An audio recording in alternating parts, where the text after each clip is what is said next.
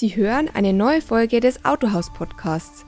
Wir sprechen mit Branchenpersönlichkeiten und Experten zu spannenden und zukunftsweisenden Autohandelsthemen. Wir freuen uns, dass Sie dabei sind und reinhören. Der Autohaus Podcast wird unterstützt von Jareto.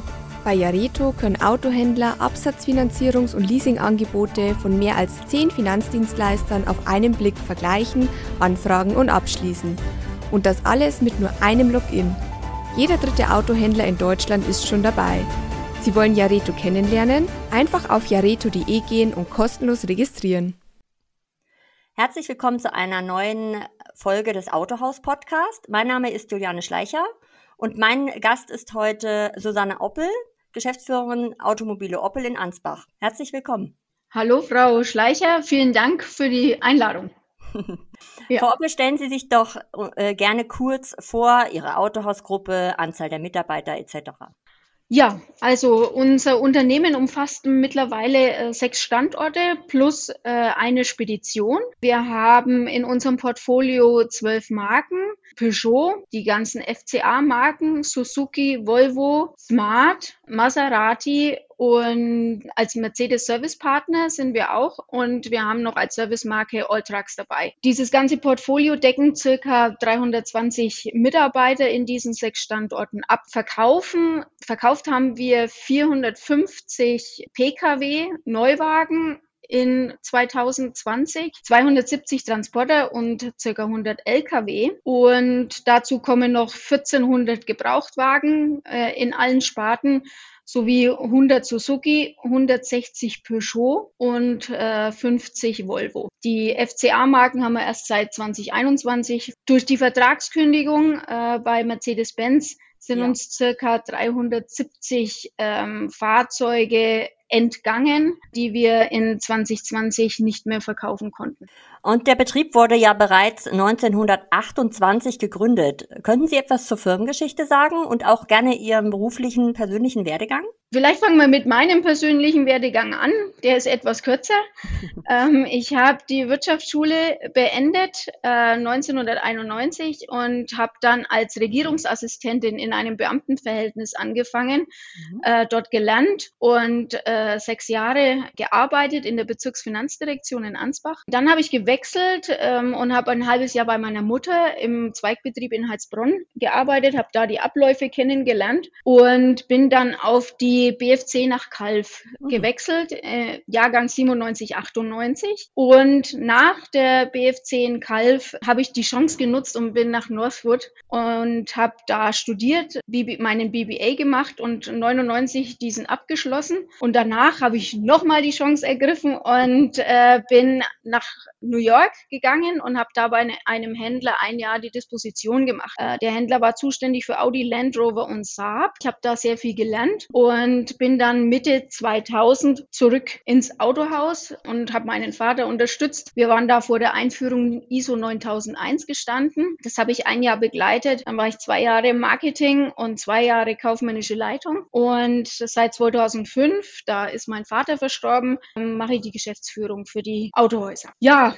Unternehmensgeschichte der Firma Opel, gegründet 1928, Sie haben es schon gesagt, äh, von Walburga und Johann Opel, also meinen Großeltern als mhm. Fuhrgeschäft. Es gibt da so eine kleine Anekdote. Äh, angeblich hätte nämlich mein Opa sein Bett verkauft, um den ersten LKW zu kaufen.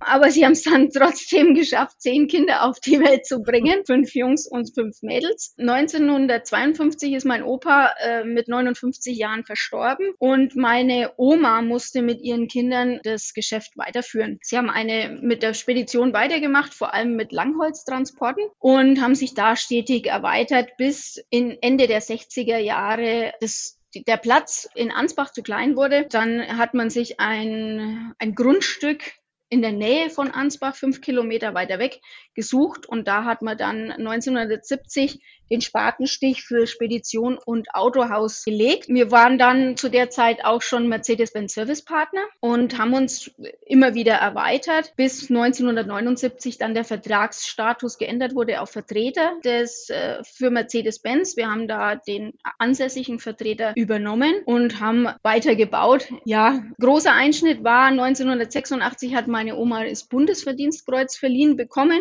Oh. Das war natürlich ein äh, wow. äh, Riesenaufschau hier in Ansbach. War schön und gibt's auch schöne Fotos davon. Und dann ging es eigentlich weiter in die Erweiterung nach Sachsen. Ähm, 1991 nach der Wende ähm, haben wir in Bad Schlema äh, in einem kleinen Betrieb angefangen, sind dann umgezogen 1993 an den jetzigen Standort in Aue, der auch mhm. komplett neu gebaut wurde, haben 1995 ähm, einen kleinen Standort in Ellefeld übernommen und 1998 die Firma Weiß in Blauen gekauft. Alles Mercedes-Benz, mhm. Servicepartner und Vertreter. Dazwischen ist aber in 92 auch hier das Speditionslager entstanden für die Firma Unilever. Da haben wir dann bekannterweise die Beefies gelagert. Die gibt's ja heute noch. Und für, für diese Thematik haben wir ein extra Lager gebaut mit 6000 ähm, Palettenstellplätzen und Kühlung und allem drum und dran und zur gleichen Zeit unseren Betrieb in Heilsbronn eröffnet. 2001 geht's dann weiter, ähm, haben wir Chrysler und Jeep mit aufgenommen für Daimler und Chrysler. Leider nur bis 2008, wo das dann auch äh, mit Mercedes auseinandergegangen ist. 2011 ging es dann weiter mit der mit Kauf und Eröffnung unseres Betriebs in Feuchtwangen, auch ein kleinerer Standort, aber äh, sehr familiär. Und dort haben wir dann auch 2017 äh, Suzuki mit ins Portfolio ah, aufgenommen. Okay. Dann kam unser 90-jähriges Firmenjubiläum und auch ein sehr einschneidender Punkt äh, in der ganzen Geschichte, nämlich da wurde uns der Mercedes-Vertriebsvertrag gekündigt in 2018, aber wir haben nicht aufgegeben und haben in 2019 die Marke Peugeot mit aufgenommen und Anfang 2020 Volvo in Ansbach. Und jetzt eben seit Anfang 2021 die Marken Peugeot und FCA in unseren Betrieben in Sachsen Sachsen integriert. Ja, ja, ein kurzer Abschnitt. Alles gut. Ist ja auch eine lange Geschichte. lange ja. Firmengeschichte, genau. Wie haben Sie und Ihr Team denn die Corona-Krise erlebt? Das heißt, welchen Einfluss äh, hatte und hat immer noch Corona auf Ihr Unternehmen und auch die Umsatzentwicklung? Also äh, uns hat, glaube ich, Corona genauso wie alle anderen wie der Blitz getroffen. Wir hatten dann in äh, im April und im Mai äh, 2020 für unsere kompletten Betriebe 50 Prozent Kurzarbeit, weil man nicht wusste, wie sich das Ganze entwickelt. Das Gleiche hat man dann im Service und im Lager auch nochmal Anfang 2021 für zwei Monate. Ja, es ist irgendwie alles nicht mehr wie vorher. Wir, klar, haben wir uns an Hygienemaßnahmen und, und Konzepte und so weiter alles gewohnt, aber es gab große Umstellungen gerade in IT oder in Homeoffice-Thematiken haben wir uns sehr viel verändert. Die größte Veränderung haben aber, glaube ich, die Verkäufer mitgemacht, weil die mussten sich dahingehend umstellen, dass keiner mehr so gern in die Ausstellungsräume kommt oder auch kommen darf. Und die müssen jetzt viel online machen. Also ähm, wir haben äh, wir haben die Möglichkeit über WhatsApp Filme äh, zu verschicken oder auch zu kommunizieren mit dem Kunden. Das haben wir eingerichtet und es wird eben viel online jetzt verschickt, Angebote und so weiter. Viel telefoniert, mehr als zuvor schon und ja, da müssen sich die Verkäufer eben drauf einstellen. Dann war natürlich für uns das Corona-Jahr auch mit der Umstellung äh, von Mercedes-Benz Vertreter auf Servicepartner ein äh, schwieriges Jahr. Wir haben Umsatzrückgänge dadurch natürlich erlitten. Ich habe es vorhin gesagt, wir haben mhm. circa 370 MB-Fahrzeuge in allen Sparten weniger verkauft in den sechs Standorten, haben das aber versucht, mit den anderen Marken etwas auszugleichen. Trotzdem war es ein schwieriges Jahr. Der Herr Zetsche hat mal gesagt, es ist ein Transaktionsjahr. Das war 2020 und 2021 für uns, um mit den neuen neuen Marken auch sich anzufreunden und neue Abläufe und Prozesse in den Be Betrieb zu bringen. Für die Mitarbeiter ist es schwer, weil wenn man 50 Jahre lang eine Marke und einen Ablauf gewohnt ist, dann ist die Umstellung nicht ganz einfach. Wir haben da viel mit den Mitarbeitern kommuniziert und sie auch auf die Vorteile hingewiesen, die es natürlich jetzt in dieser Umstellungsphase auch gibt. Und, aber das wird noch dauern, bis alle letztendlich in der neuen Welt angekommen sind. Ja. Ich denke, so circa drei Jahre wird es sicherlich dauern. Aber ich bin überzeugt davon, ohne diese Umstellung wird es uns in ein bis zwei, drei Jahren vielleicht auch nicht mehr geben. Ja, deswegen war das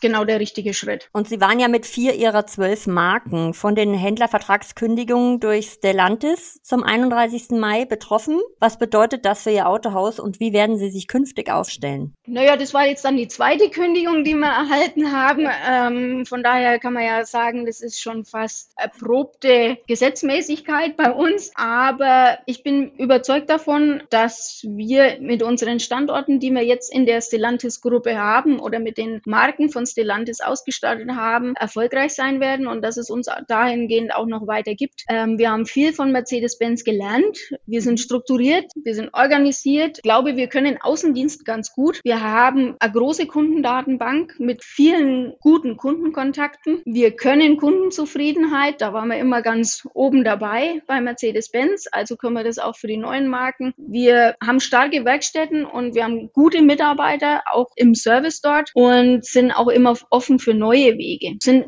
risikobereit und offen auch für Erweiterungen in diesem Stellantis-Konzern, egal ob es jetzt zusätzliche Marken an den aktuellen Standorten sind oder auch neue Standorte dazu. Und ich glaube, wir haben einen guten Ruf in dem Gebiet, wo wir unterwegs sind und durch diese Familienstruktur natürlich auch kurze Entscheidungswege. Und ich glaube, durch diese Punkte sind wir für diesen Großkonzern Stellantis auch der richtige Partner. Ich habe auf der äh, Webseite gesehen, ihr Ihre Vision ist es, erster Ansprechpartner für innovative Mobilitätslösungen im regionalen Wettbewerb zu sein. Wie möchten Sie diese Version umsetzen? Planen Sie eine Erweiterung Ihres Geschäftsmodells, eventuell um Auto-Abo oder andere Mobilitätsangebote? Ja, unsere Vision mit dem Mobilitätsanbieter ist 2011, glaube ich, entstanden. Da war noch gar nicht die Rede von äh, Auto-Abo oder irgend, an, irgendwelchen anderen Reich Themen, so. die jetzt genau, die jetzt gerade so kursieren. Wir arbeiten in der Mobilität, arbeiten wir mit einer großen örtlichen Autovermietung zusammen, die an unseren Standorten in Ansbach, Plauen und Aue auch tätig ist. Also in dieses Autovermietergeschäft wollen wir nur einsteigen wenn es Vorteile für den Hersteller bringt, weil wir da einfach nicht die Erfahrung und die Kompetenz haben. Nichtsdestotrotz haben wir angefangen mit Vivla Car zusammenzuarbeiten und Autos ins Abo zu bringen. In guten Zeiten hat man da bis zu 35 Fahrzeuge mhm. im Abo fahren. Das haben wir jetzt etwas zurückgefahren, weil wir auch, wie gesagt, mit den neuen Marken uns da noch etwas arrangieren müssen. Trotzdem bleiben wir an dem Auto-Abo dran, schauen uns jetzt gerade ähm, verschiedene Anbieter Anbieter an und müssen eben dann entscheiden, welcher Anbieter für uns die besten Konditionen mitbringt, damit ja. wir das auch unseren Kunden anbieten wollen. Neben dem Thema Leasing, Finanzierung und natürlich Kauf, dass wir das Auto-Abo da auch noch mehr in unsere Kundschaft reinbringen. Aber es hat für Sie definitiv Zukunft? Ja, also ich denke, es ist vielleicht ein kleiner Teil, es ist vielleicht auch eine Nische in dem Verkauf oder in dem Thema Mobilität. Mhm. Aber wenn ich jetzt immer so von mir ausginge und ich wäre Geschäftsführerin jetzt nicht von einem anderen Autohaus, sondern von von irgendeinem Unternehmen, dann würde ich gerne im Sommer Cabrio fahren und im Winter SUV. Und da wäre natürlich Auto-Abo eigentlich das geeignetste dafür, weil dann könnte ich alle drei Monate das Auto wechseln. Und beim Leasingvertrag ist man halt immer gebunden an das Auto zwei oder drei oder auch vier Jahre. Aber gibt es auch ein Aber? Ich höre so ein kleines Aber raus.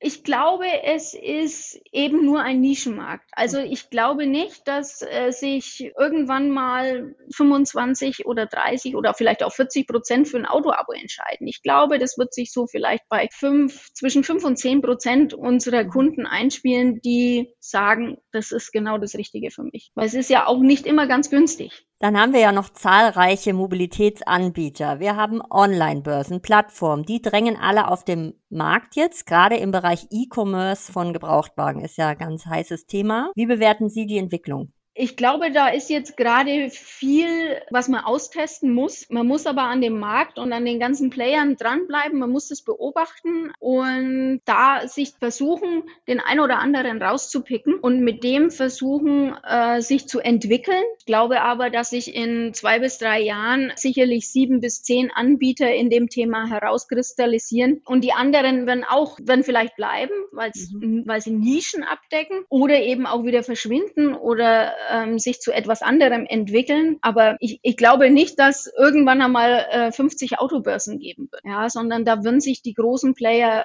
herauskristallisieren und mit denen muss man dann eben zusammenarbeiten. Deswegen muss man das ganz nah beobachten mhm. und bei dem einen oder anderen Startup eben äh, sich auch mal versuchen. Und da macht man vielleicht auch mal Fehler oder eine falsche Entscheidung, aber wenn man so gar nicht dran bleibt, dann ähm, wird man irgendwann abgehängt. Ich glaube auch, dass man mit unserem System, wir arbeiten mit Two-Sales, alle Plattformen bedienen können, die beziehungsweise schnell anschließen können. Die sind da ähm, sehr flexibel und über alle Marken sind wir da mit dem System, glaube ich, ganz gut aufgestellt. Das heißt, sind Sie jetzt eine Unternehmerin, die das eher mit Sorge betrachtet, diese Entwicklung, oder eher als Chance sieht? Ich betrachte das als Chance. Ich glaube, als Unternehmer muss man immer versuchen, das Positive in diesen Entwicklungen zu sehen. Ähm, ansonsten kommt man nicht weiter. Und ja, ich sage auch meinen Mitarbeitern immer lieber, eine falsche Entscheidung zu treffen, als eine zu spät. Und wir können immer nur daraus lernen. Und ich glaube, dass da schon Chancen liegen. Und deswegen muss man da am Ball bleiben. Sie haben es vorhin schon kurz angesprochen, äh, Thema Corona. Welche Prozesse haben Sie denn in den letzten Jahren, vor allem natürlich durch Corona,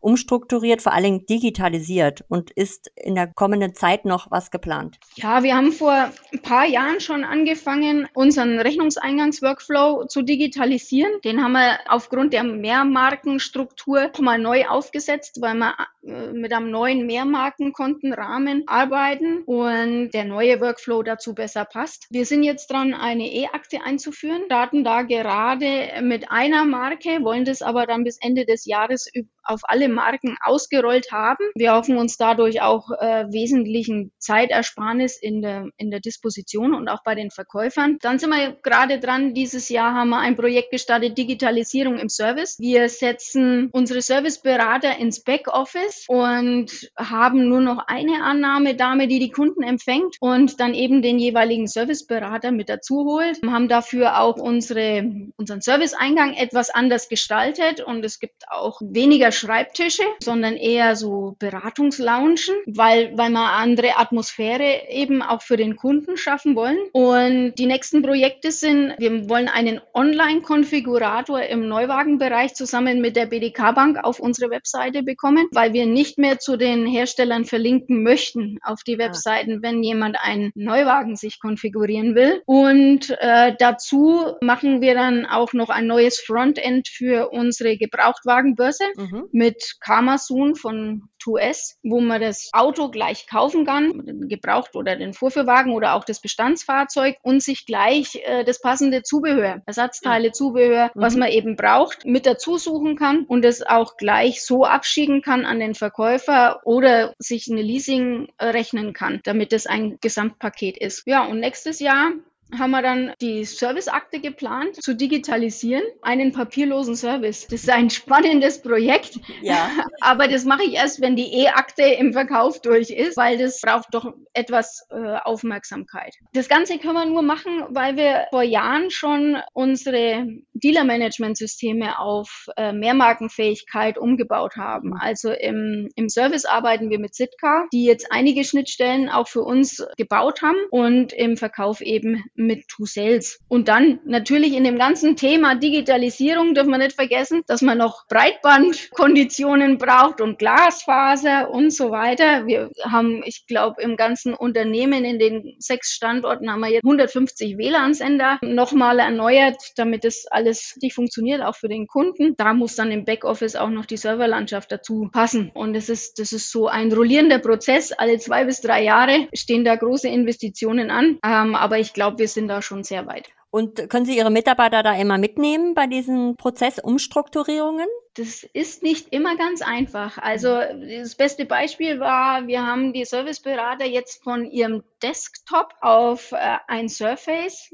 äh, umgestellt. Das iPad hat bei uns nicht so den Anklang gefunden und das Surface funktioniert aber jetzt ganz gut. Aber es der ein oder andere das noch so intensiv nutzt, wie wir das möchten, dauert sicherlich noch. Das ist genauso wie mit der Mehrmarken, mit dem Mehrmarkenportfolio. Da braucht es einfach eine gewisse Zeit, bis man sich anfreundet. Mhm. Mhm. Ja, wobei muss ich sagen, ich eigentlich sehr stolz auf meine Mitarbeiter sind, dass sie da fle sehr flexibel und auch veränderungsbereit sind. Und es sagt keiner irgendwie nein, das mache ich nicht und so weiter. Die sind etwas reserviert bei neuen Sachen und schauen sich das einmal zwei, drei Monate an und machen es dann aber doch. Sehr schön. Und wie wird denn das Geschäftsmodell Autohaus in Zukunft Ihrer Meinung nach aussehen? Wie wird es sich entwickeln? Und wie stehen Sie zu den Themen Direktvertrieb und Agenturmodell der Hersteller? Schwierige Fragen, Frau Schleicher.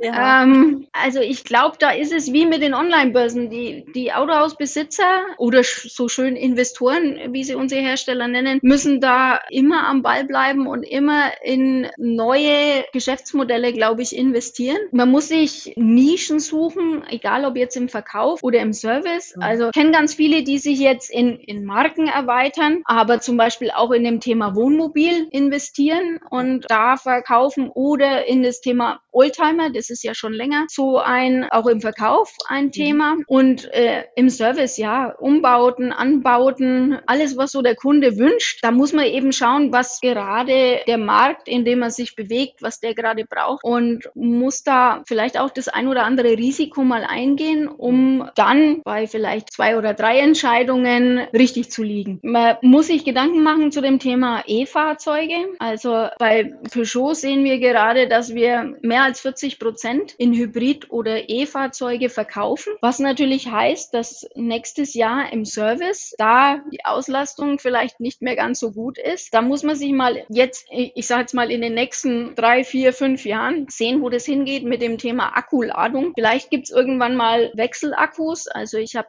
gehört, in China fangen die schon an, dass es an den Tankstellen oder auch irgendwo anders Wechselakkus für die Fahrzeuge gibt, okay. ähm, die dann aufgeladen sind und man baut nur den Akku ein. Ähm, aber ich glaube, da muss man am Ball bleiben und die Entwicklungen betrachten. Oder man hat äh, Ladesäulen und macht Schnellladeparkplätze gegen Gebühren, wenn das Thema mehr wird mit äh, auch diesen Fahrzeugen, die nur rein elektrisch fahren. Vielleicht auch mit am Angebot, keine Ahnung, Imbiss, Café oder man bietet noch was Touristisches an, Stadtrundfahrt, Stadtrundgang oder irgendwie sowas. Also ich glaube, man muss da einfach auch einmal außerhalb der normalen Normen denken, weil dieses Thema Serviceauslastung sicherlich in vier, fünf oder sechs Jahren ganz anders aussehen wird als ja, ja. das, wie wir es jetzt gerade haben. Mhm. Zum Direktvertrieb, also wir sind ja Volvo-Partner, von daher sind wir auch da in dem Thema Direktvertrieb mittendrin. Ich denke, es kann nur funktionieren im echten Agenturmodell. Also wenn der Hersteller auch sagt, okay, ich übernehme eure Kosten für das Thema Vorführwagen, ich übernehme das Thema in irgendeiner Art und Weise, äh, was mit dem Gebrauchtwagen passiert oder wenigstens den Gebrauchtwagenpreis. Nur so kann es funktionieren und vor allem muss der Hersteller dieses Absatzrisiko tragen. Also ich glaube, es wird schwierig, schwierig, wenn, wenn man ein echtes Agenturmodell hat und dann irgendeine Marge noch an einer Zielvereinbarung hängt, weil der Hersteller ja die Leads und die Anfragen und so weiter alles steuert. Und bei, bei Mercedes waren wir ja schon Agenten, aber in einem unechten Agenturmodell. Und ich glaube, das wird in der Zukunft so nicht funktionieren. Also, und ich glaube, da gibt's ja auch schon die ein oder anderen Themen, die man da diskutiert. Es kommt auch immer darauf an, was an Restmarge für den Händler dann letztendlich üblich, übrig bleibt, ob es betriebswirtschaftlich sich rechnet für den Händler oder eben nicht. Mhm. Das muss dann jeder für sich selber entscheiden. Es gibt halt viele Dinge zu klären in, des, in diesem Thema Direktvertrieb oder auch Agentur. GW-Entzahlungnahmen, Vergütungsmodelle. Wie werden die Anfragen gesteuert? Gibt es da einen Umkreis oder äh, wird es nach IP-Adresse oder was auch immer gesteuert? Bei Mercedes ist es für mich jetzt so, dass ich mich frage, was passiert denn mit den Vermittlern in diesem Agenturmodell? Weil ich glaube, das wird dann auch sehr schwierig zu steuern sein. Ich glaube, es wird kommen. Volvo macht ja den Vorstoß äh, mit mit, mit den reinen E-Fahrzeugen, die mhm. gibt es dann nur noch über den Direktvertrieb, wobei ich sage, bei 8% Restmarge für den, für den Händler ist es, glaube ich, im Moment sehr gut gelöst. Mhm. Ähm, ich weiß nicht, wie die Gedanken der anderen Hersteller dahingehend äh, gehen. Wir probieren das jetzt einfach mal. Also wir testen da mit Volvo zusammen aus. Und, aber in zwei Jahren kann schon wieder alles ganz anders sein. Ja. Aber Sie stehen dem grundsätzlich offen gegenüber, höre ich raus.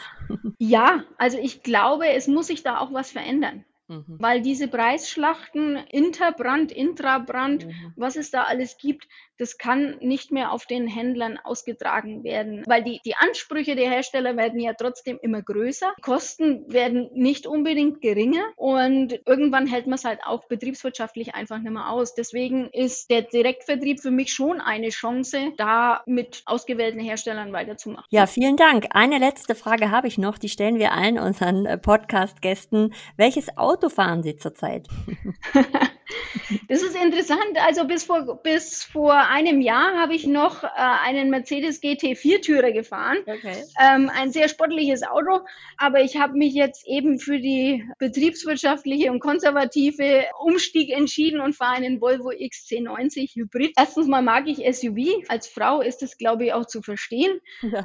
Ähm, und 0,5 Prozent Besteuerung ist auch nicht ganz so schlecht. Für uns ist es immer so, dass die Geschäftsführer beziehungsweise auch die Familienmitglieder äh, die Autos geleast haben für zwei oder drei Jahre. Und ich denke, in einem Jahr, wenn der Leasingvertrag ausläuft, wird es auch wieder eine andere Marke werden. Wir haben ja jetzt auch wieder schöne Marken wie Maserati und ja. die machen auch Hybridautos demnächst. Das stimmt, ja, es wäre eine gute Alternative. genau. Ja. Frau Oppel, vielen, vielen Dank für das interessante Gespräch. Ich wünsche Ihnen alles Gute, bleiben Sie gesund, gute Geschäfte und bis bald. Vielen Dank, Frau Schleicher, bleiben Sie gesund.